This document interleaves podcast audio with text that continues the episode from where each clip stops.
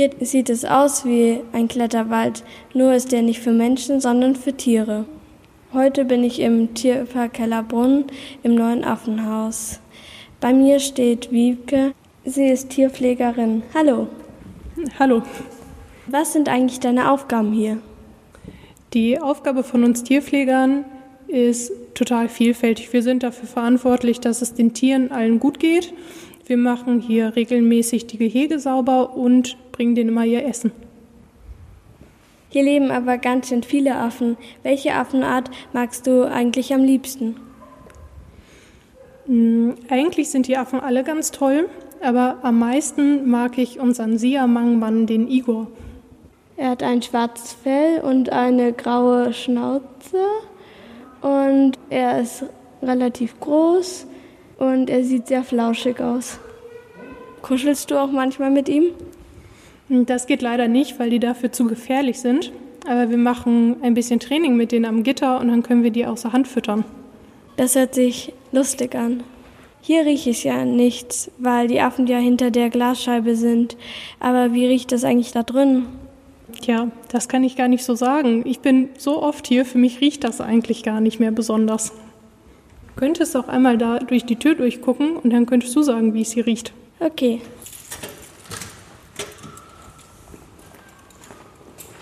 Hier müffelt es ganz schön und es ist sehr schwül. Ein bisschen stinken tut's auch. Ich würde sagen nach Fell. Welche Affenart riecht denn am besten? Die Affen machen eigentlich gar nicht so einen großen Unterschied. Nur manchmal riecht man dann, wenn sich gerade die Männchen ein bisschen aufregen, weil die dann ziemlich anfangen zu stinken. Das hört sich nicht so gut an. Also ich stinke nicht, wenn ich mich aufrege.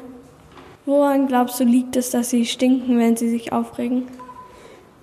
Das würde zum Teil daran liegen, dass sie einfach dann noch ein bisschen imposanter riechen, wenn dann zum Beispiel ein anderes Männchen oder so in der Nähe ist und die einfach von weit her schon gerochen werden und dann wissen, okay, da sollte ich vielleicht nicht unbedingt gerade hingehen. Die Kurzwelle auf Radio Feuerwerk 92.4. Die Siamangs zum Beispiel, die singen immer ziemlich viel. Das machen die eher morgens, wenn gerade so die Sonne aufgeht. Es hört sich ja an, als ob sie Vögel wären. Ja, ein bisschen lauter sind sie. Kannst du mir zeigen, wie ein perfekter Affenlaut funktioniert? Wir könnten hier einmal hören, wie die Katas sich anhören. Die machen nämlich immer ein bisschen Geräusche. Das hört man schon ein bisschen.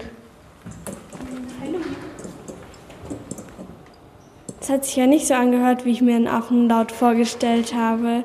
Irgendwie wie so, wie so eine Teekanne, die die ganze Zeit plopp, plopp, plopp macht. Oder wie so eine Popcornmaschine, wo das Popcorn aufplockt. Das ist eine ziemlich gute Beschreibung. Dann gehen wir mal wieder raus, weil ich noch ein paar Fragen habe. Die Affen sind hier ja ziemlich weit weg von ihrem Zuhause. Was macht ihr, dass sie sich hier wohlfühlen?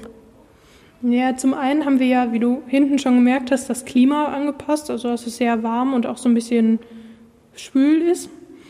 Und einfach auch durch den Kontakt zu uns sind sie ja sehr daran gewöhnt, einfach hier zu leben. Und wir geben denen immer möglichst viel Beschäftigungsmöglichkeiten, dass denen auch nicht langweilig wird. Was macht ihr denn so mit den Affen? Wir haben zum einen Spielzeug, was wir einfach in das Gehege reinlegen, mit dem sie selber spielen. Da haben wir hier bei den Siamangs zum Beispiel ein Gestell drin hängen, wo wir Rosinenhölzer heißt das reinhängen können. Da sind so ganz viele kleine Löcherchen drin, wo wir dann Rosinen reinstopfen, die die dann wieder rauspulen müssen.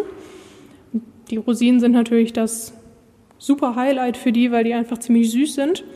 Oder drüben bei den Cutters hängen im Moment Körbe drin, wo wir dann verschiedene Salatköpfe hauptsächlich reintun, die sie dann durch die, durch die Gitterstäbe da rausfummeln müssen. Also meistens ist die Beschäftigung, dass wir irgendwas anbieten an Futter, was einfach ein bisschen schwieriger zu erreichen ist für sie. Das kann ich irgendwie verstehen. Um an ein Eis zu kommen, würde ich mir zwar nicht den Finger abschneiden, aber ich würde schon sehr viel versuchen. Was ich dich unbedingt auch noch fragen wollte, wer hat denn eigentlich von diesen Affen die Kokosnuss geklaut? hm. An der Kokosnuss hätten wahrscheinlich alle ziemlich Interesse. Am wahrscheinlichsten würde ich sagen die Siamangs. Die haben zumindest die Möglichkeit, die alleine aufzukriegen. Ich glaube, der Igor war's. Müssen wir mal schauen was er auf der Außenanlage so versteckt hat. Vielen Dank für deine Zeit und dass du mir das Affenhaus gezeigt hast. Gerne doch.